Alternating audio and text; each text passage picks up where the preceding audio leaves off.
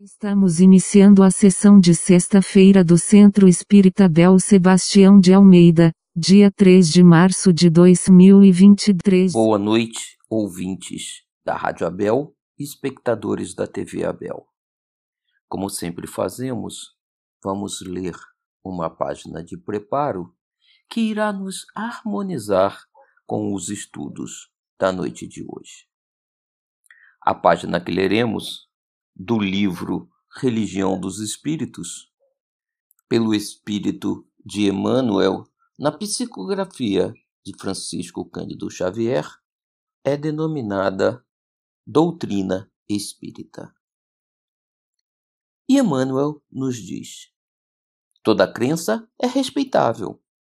No entanto, se buscaste a doutrina espírita, não lhe negues fidelidade. Toda religião é sublime. No entanto, só a doutrina espírita consegue explicar-te os fenômenos mediúnicos em que toda religião se baseia. Toda religião é santa nas intenções. No entanto, só a doutrina espírita pode guiar-te na solução dos problemas do destino e da dor. Toda religião auxilia. No entanto, só a doutrina espírita é capaz de exonerar-te do pavor ilusório do inferno que apenas subsiste na consciência culpada. Toda religião é conforto na morte. No entanto, só a doutrina espírita é suscetível de descerrar a continuidade da vida além do sepulcro. Toda religião apregou o bem como preço do paraíso aos seus profetentes. No entanto, só a doutrina espírita estabelece a caridade incondicional como simples dever. Toda religião exorciza os espíritos infelizes. No entanto, só a doutrina espírita se dispõe a abraçá-los como doentes, neles reconhecendo as próprias criaturas humanas desencarnadas em outras faixas de evolução. Toda religião educa sempre. No entanto, só a doutrina espírita é aquela que se permite o livre exame, com um sentimento livre de compressões dogmáticas, para que a fé contemple a razão face a face. Toda religião fala de penas e recompensas.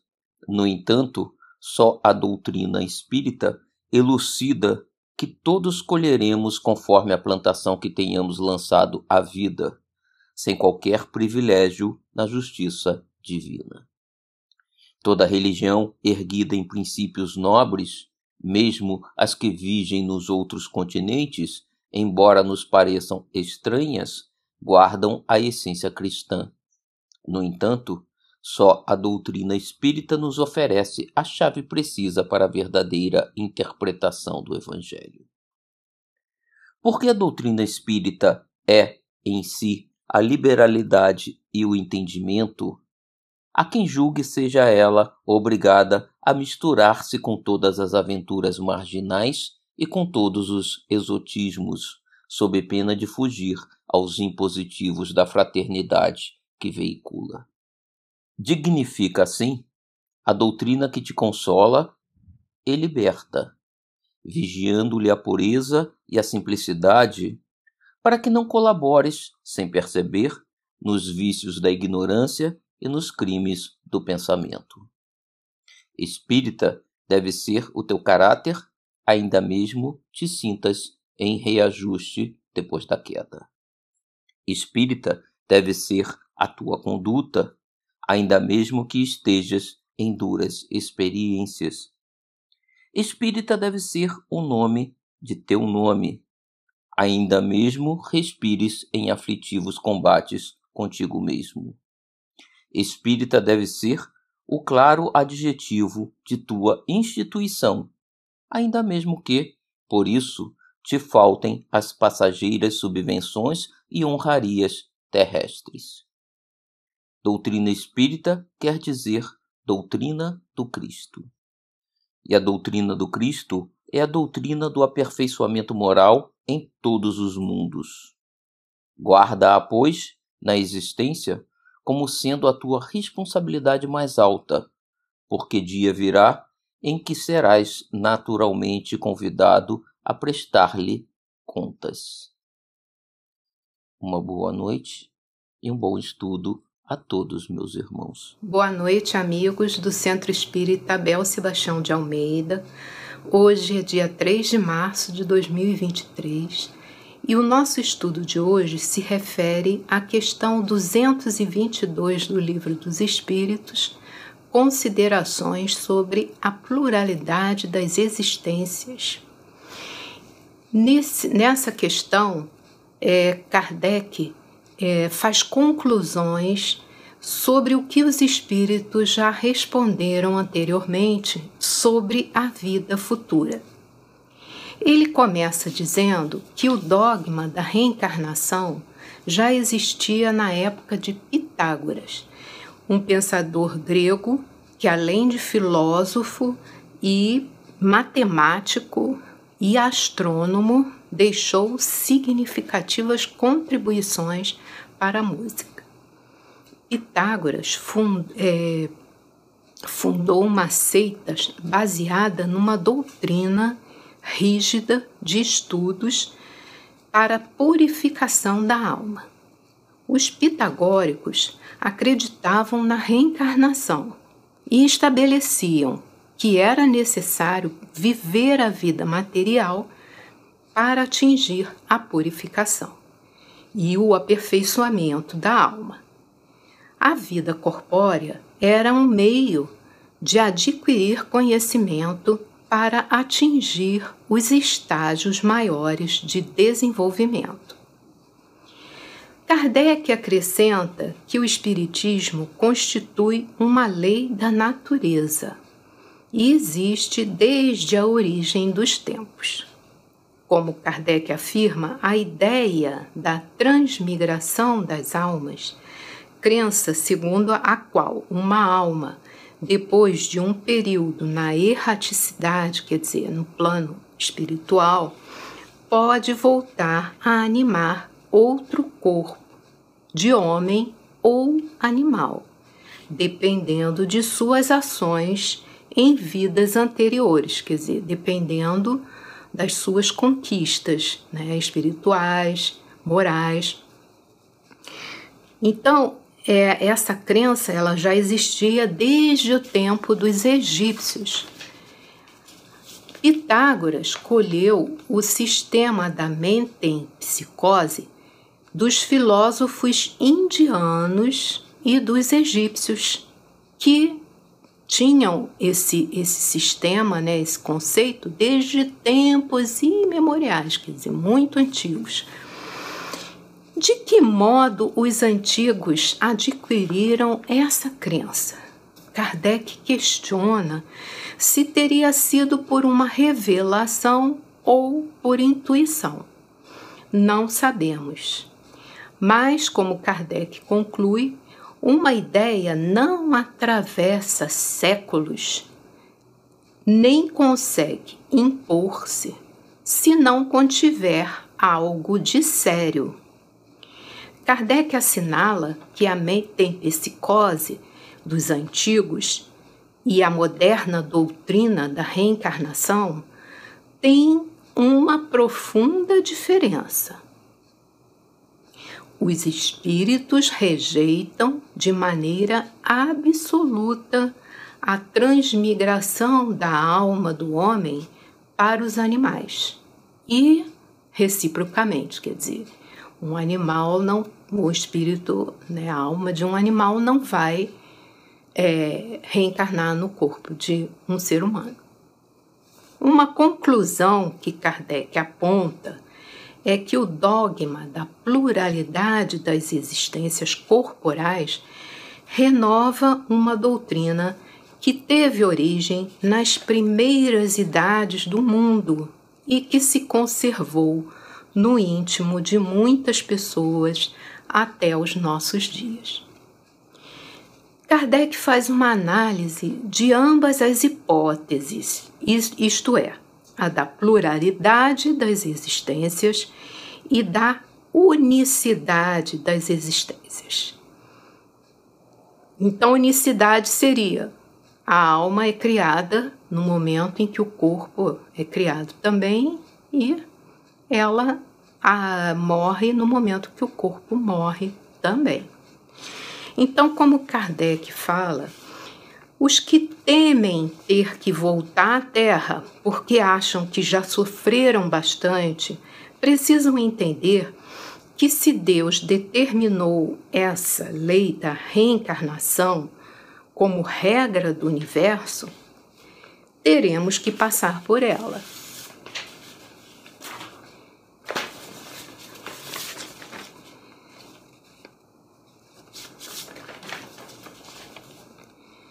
Mas podemos aceitar melhor quando entendemos que as condições da nova existência dependem do que tivermos feito neste mundo. Kardec também acrescenta que suas explicações são endereçadas aos que acreditam em um futuro depois da morte. Sabemos que há pessoas que criam para si a perspectiva do nada após a morte ou que pretendem que suas almas se vão afogar num todo universal. O que seria isso? Após a morte do corpo, as almas vão perder a individualidade e vão cair como pingos de chuva caem no oceano se misturando ali no oceano num todo né, universal. Como Kardec diz, se acreditamos em um futuro, precisamos admitir que ele não é igual para todos. Qual seria a utilidade do bem? Então, Kardec está questionando né, essa crença de que todos, né, após a morte, as nossas almas se juntarão nesse todo universal, porque cada um tem a sua caminhada, né? Cada um tem os seus desafios, as suas conquistas, né? É, conquista uma melhoria, outros não, né? Então ele está questionando isso. Ele pergunta: qual seria a utilidade do bem? Como Kardec nos fala, há homens de valor maior que o nosso, agora nesse momento. Por exemplo, né, na atualidade, nós temos um espírito como Divaldo Franco, né, que está, né, a gente percebe, numa categoria mais elevada. E com direito a um lugar melhor. Né? Então, após a morte do corpo físico, esses espíritos que já conquistaram um progresso, né, eles vão também conquistar um melhor lugar na, na pátria espiritual. Kardec questiona: você, né, você, nós, quer mudar a sua posição para melhor? O que é necessário fazer? Recomeçar o trabalho executado e executá-lo melhor. Então, nós aqui estamos nessa encarnação para realizar tarefas que não realizamos em vidas passadas ou que realizamos de uma forma que não era a mais acertada. Kardec faz ainda uma comparação para que possamos entender o valor da reencarnação. Se nos fosse dito para conquistar uma riqueza imensa, teríamos que trabalhar arduamente por apenas alguns minutos, o que responderíamos? Ainda que fosse por uma hora ou um dia, não valeria a pena? Então Kardec conclui que a duração da vida na Terra, comparada à eternidade, poderia ser comparada a um minuto em nossa caminhada aqui na Terra. Né? Então, é, comparando né, com um minuto do nosso dia, né, que não é tão né, significativo assim, a vida na Terra, nessa né, encarnação, se comparada à eternidade, é também um poderia ser comparada a um minuto né, da nossa vida atual. Portanto, vale a pena trabalhar arduamente aqui na Terra e conquistar uma situação melhor na vida futura. Outro questionamento que Kardec comenta que as pessoas fazem é: se Deus é soberanamente bom, como impõe ao homem a obrigação de recomeçar uma série de misérias e tribulações? Então Kardec pergunta: será que Deus seria mais bondoso se condenasse o homem a sofrer para sempre por alguns erros? Né? Então, da mesma forma que há pessoas que questionam: ah, eu vou nascer de novo e vou ter que sofrer tribulações e misérias novamente, né? E aí Kardec questiona: será que Deus seria mais justo se houvesse somente essa opção? Uma pessoa errou e vai ser condenada eternamente porque não cumpriu a sua tarefa. E aí Kardec pergunta: ou ele é mais bondoso, quer dizer, Deus é mais bondoso em proporcionar meios de repararmos nossas faltas. Como Kardec conclui, a ideia consoladora que nos permite a esperança é a de que podemos reparar nossos erros através da pluralidade das existências. Kardec examina o assunto através de duas possibilidades: a de que há reencarnação e a de que não há reencarnação. Vamos primeiro analisar como Kardec nos fala a possibilidade de uma existência corporal única, apenas uma. Nesse caso, a alma nasce com o corpo. E aí temos as seguintes perguntas que ele faz. Por que mostra a alma aptidões tão diversas e independentes das, das ideias que a educação lhe fez adquirir?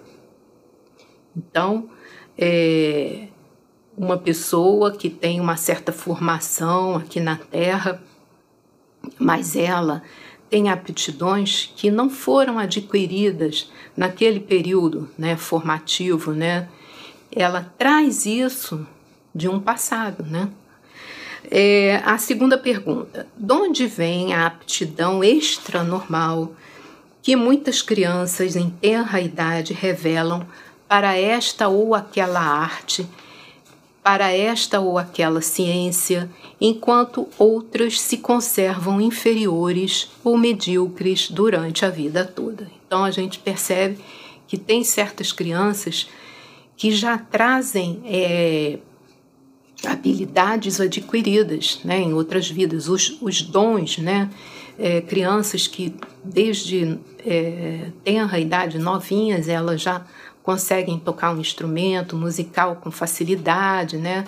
Então a gente percebe que existe um passado, né, onde essa esse espírito, né, adquiriu essa habilidade.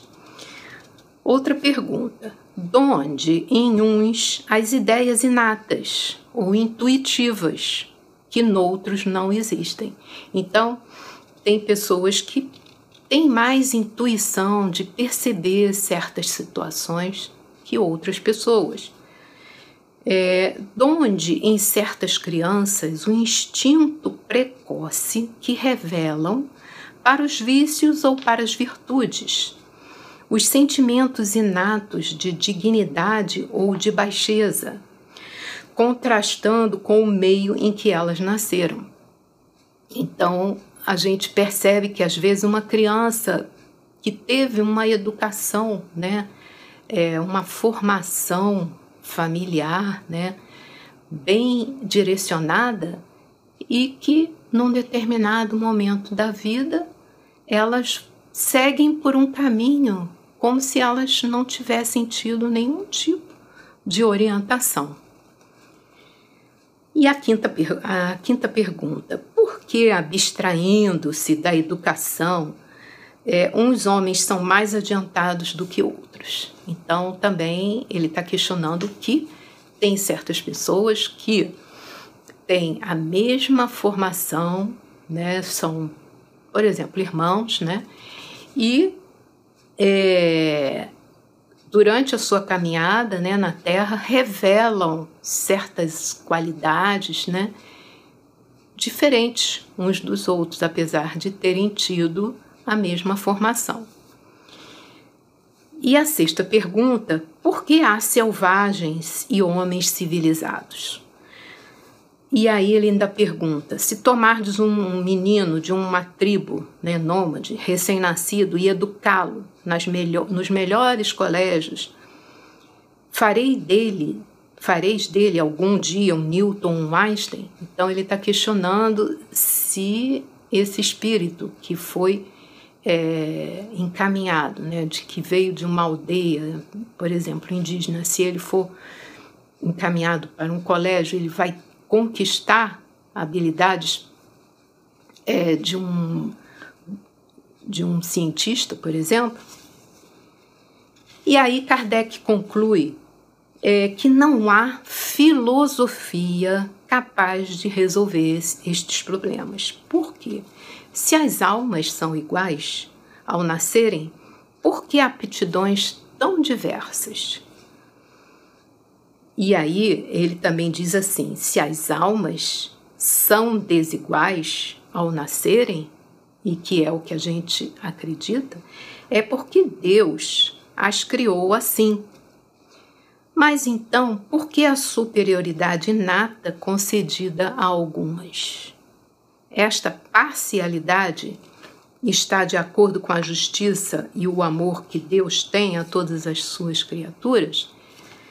Então, quer dizer, na verdade, aqui eu fiz um comentário errado. Deus nos, é, quando nos é, cria, ele nos cria todos iguais, né? Mas as pessoas têm desenvolvimentos diferentes, né? Os espíritos se desenvolvem é, de acordo cada um com o seu caminhar, com as suas conquistas e aí elas vão umas se desenvolvendo mais rapidamente, outras vão caminhando mais devagar. É... Kardec conclui, se admitimos a sucessão das existências progressivas, tudo estará explicado. Os seres humanos trazem ao nascer a intuição do que aprenderam antes são mais ou menos avançados segundo o número de existências que viveram anteriormente. Então, as existências sucessivas serão para a vida da alma o que os anos são para a vida do corpo. Os mais velhos acostum, acumulam mais experiências que os tornam mais capacitados a enfrentar os desafios. Então, o que acontece com os espíritos é mais ou menos o que acontece conosco durante a nossa encarnação. Quando nós vamos chegando na idade adulta e na idade madura, nós já temos mais experiências de vida que nos habilitam a vencer certas situações é, mais complicadas, porque nós já temos experiências né, anteriores que nos possibilitam né, enfrentar essas situações de maneira mais adequada. A doutrina espírita explica também que não há várias espécies de seres humanos, aquilo que a gente tinha comentado. Né? Deus cria todos da mesma maneira, mas sim que há homens cujos espíritos estão mais ou menos atrasados, mais suscetíveis de progresso. Então, cada um vai construindo né, o seu progresso espiritual da maneira que o seu livre-arbítrio é, acontece. Né? Cada um tem o seu tempo. Agora, do ponto de vista da vida futura, também encontraremos questionamentos é, sobre ser a alma criada para um corpo apenas, né? Quer dizer, não haveria reencarnação. Aí ele faz essa, essas perguntas. Se nossa existência atual é a única que teremos, o que acontecerá com o homem civilizado e com o homem que ainda vive de forma primitiva, como os índios? Então, o que, vai acontecer depois que acabar essa encarnação com o homem que vive na cidade, né, tem acesso à educação, à informação e o que vive numa aldeia indígena? Né? Qual será o futuro dos dois? É, ambos alcançarão a felicidade eterna ao mesmo tempo? O homem, segunda pergunta, o homem que trabalhou toda a sua vida no seu aprimoramento está na mesma posição daquele que permaneceu inferior, não por sua culpa, mas porque não teve tempo nem possibilidade de se aperfeiçoar? Então, qual será o futuro né, dessas duas pessoas? O homem que praticou o mal porque não pôde se esclarecer, será culpado de um estado de coisas que não dependeu dele? Então, ele fez o mal porque não teve orientação nenhuma né, durante a sua vida, na infância, não teve família, não foi orientado, não foi à escola. O que, que vai acontecer com ele na vida futura? Trabalha-se para esclarecer, moralizar e civilizar os homens. Mas por que um se esclarece? Há milhões que morrem cada dia antes que a luz chegue até eles. Qual o destino destes últimos, desses que não conseguiram é, ter acesso né, a esclarecimentos? Vão ser tratados como condenados? No caso contrário, né, os que tiveram acesso né, a esclarecimento, ou seja, os que tiveram oportunidade de se esclarecer, mas que são incluídos no mesmo destino do, dos que não conseguiram alcançar a luz. Né? Então, por que, que acontece a mesma coisa com os que tiveram esclarecimento e os que não tiveram? Será que foi porque o comportamento, apesar de um ter tido esclarecimento foi o mesmo, porque eles praticaram é, coisas que não eram adequadas da mesma forma? A quinta pergunta: qual o destino das crianças que morrem em tenra idade antes de poderem fazer o bem ou o mal? Se estão entre os eleitos, por que este favor sem haverem nada feito para o merecer. Ou seja, se recebem o destino da felicidade após a morte, qual a razão desse destino se não praticaram o bem? Por que foram isentas das tribulações da vida? Então, Kardec está questionando o destino das crianças, né, que morrem às vezes é, muito cedo, sem terem feito nada de errado e o, o que acontece com elas, né? Porque é, umas vão ter o destino da felicidade e se não houve é, nenhuma ação, né, praticada em direção ao bem ou ao mal. Então, como Kardec conclui após a pergunta, né, existe uma doutrina que possa resolver todas essas questões, ele pergunta, né? Ele diz que essa doutrina é a doutrina das existências consecutivas, que podem res responder esses questionamentos conforme a justiça de Deus. O que não se puder fazer numa existência, se fará em outra. É assim que ninguém escapa à lei do progresso em que cada um será recompensado segundo o seu mérito real. E ninguém está excluído da felicidade suprema, a qual todos podem pretender, quaisquer que sejam os obstáculos que tenham encontrado em seu caminho. Então, todos nós teremos a felicidade suprema à medida em que nós formos evoluindo espiritualmente. Como Kardec nos explica, esses questionamentos que ele selecionou poderiam ser multiplicados ao infinito, porque são inumeráveis os problemas psicológicos e morais, e que eles são insolúveis se não acreditamos na doutrina da reencarnação. Mas, como ele nos alerta, é, a Igreja não admite essa doutrina.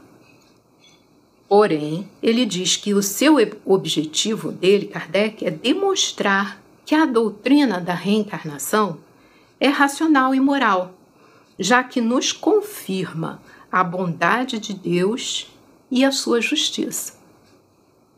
Kardec nos lembra do passado quando foi demonstrado pela ciência os movimentos do Sol e da Terra, e que à primeira vista pareciam desmentir os textos sagrados né, da, da Bíblia, né, da criação, é, onde não se falava sobre isso. Né? Como Kardec nos explica, o princípio da reencarnação ressalta de várias passagens das Escrituras e, de maneira explícita, ele é formulado no Evangelho. Evangelho de São Mateus, capítulo 17. Jesus explica aos discípulos: Em verdade, Elias já veio e não o conheceram, mas fizeram-lhe sofrer tudo o que quiseram. Assim farão eles também morrer o filho do homem. E aí os discípulos entenderam que Jesus estava falando de João Batista, que era a reencarnação de Elias.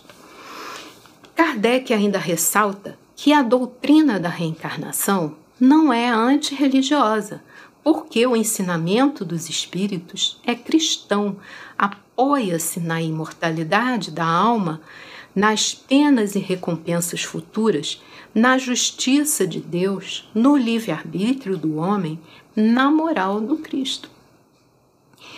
Como Kardec reafirma, a pluralidade das existências é uma opinião aceita por ele e outros estudiosos, porque resolveu aquelas questões citadas anteriormente, que sem esse modo de ver seriam insolúveis.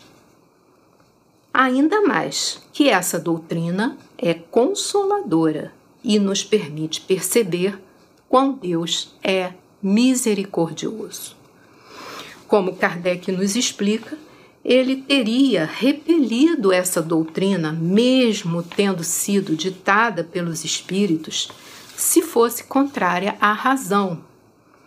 Né? Então, Kardec examinou todas as mensagens né, ditadas pelos, pelos espíritos né, e analisou de acordo com a razão. Ainda mais uma vez ele nos lembra Jesus no Evangelho de São João, capítulo 3.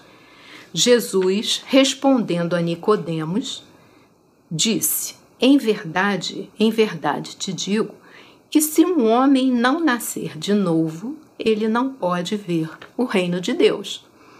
Disse-lhe Nicodemos: Como pode um homem nascer sendo velho? Pode tornar a entrar no ventre de sua mãe e nascer uma segunda vez?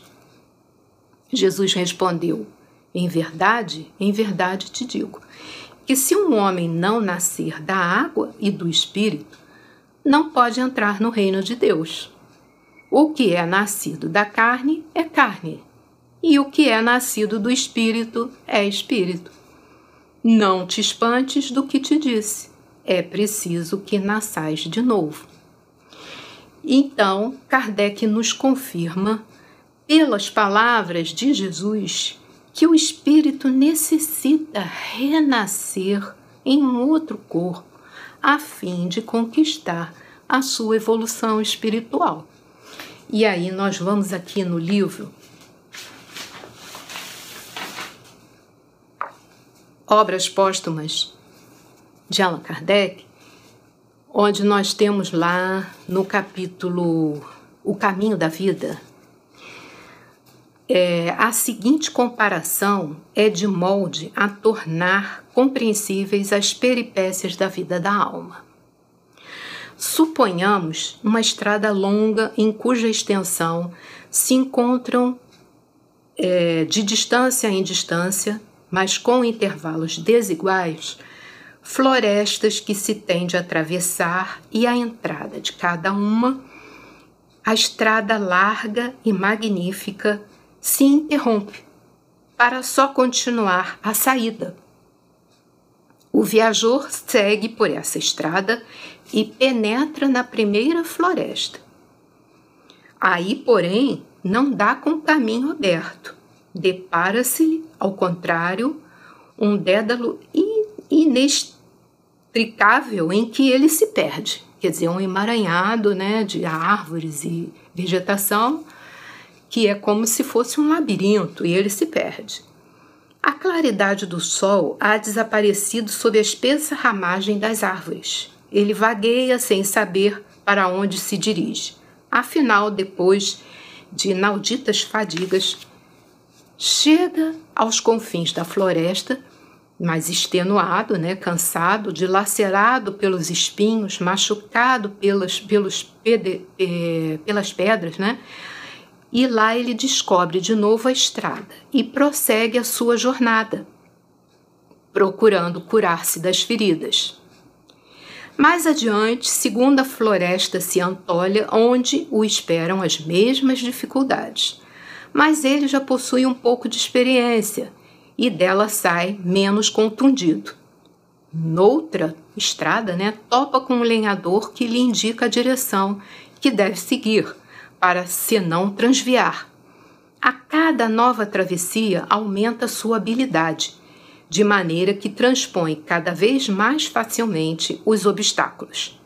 Certo de que a saída encontrará de novo a boa estrada, firma-se nessa certeza.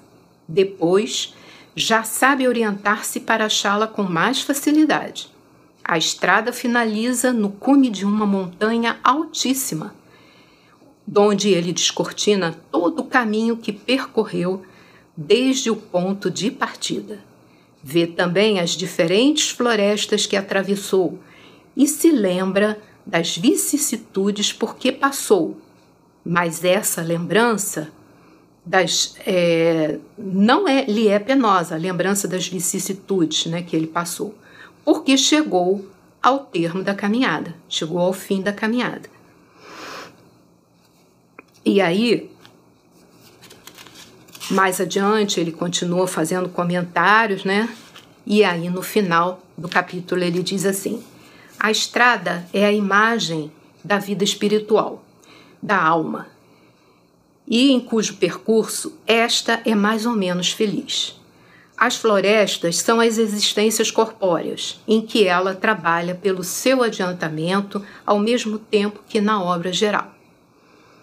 O caminheiro que chega ao fim e que volta para ajudar os que vêm atrasados, figura os anjos guardiães, os missionários de Deus, que se sentem venturosos em vê-lo, como também no desdobrarem suas atividades para fazer o bem e obedecer ao Supremo Senhor. Né? Então, durante é, o, é, o relato anterior, né, a gente viu que num determinado momento o espírito encontrou um lenhador né, que indicou a ele um caminho né, é, melhor para ele poder passar por aquelas dificuldades né, que tinha na floresta.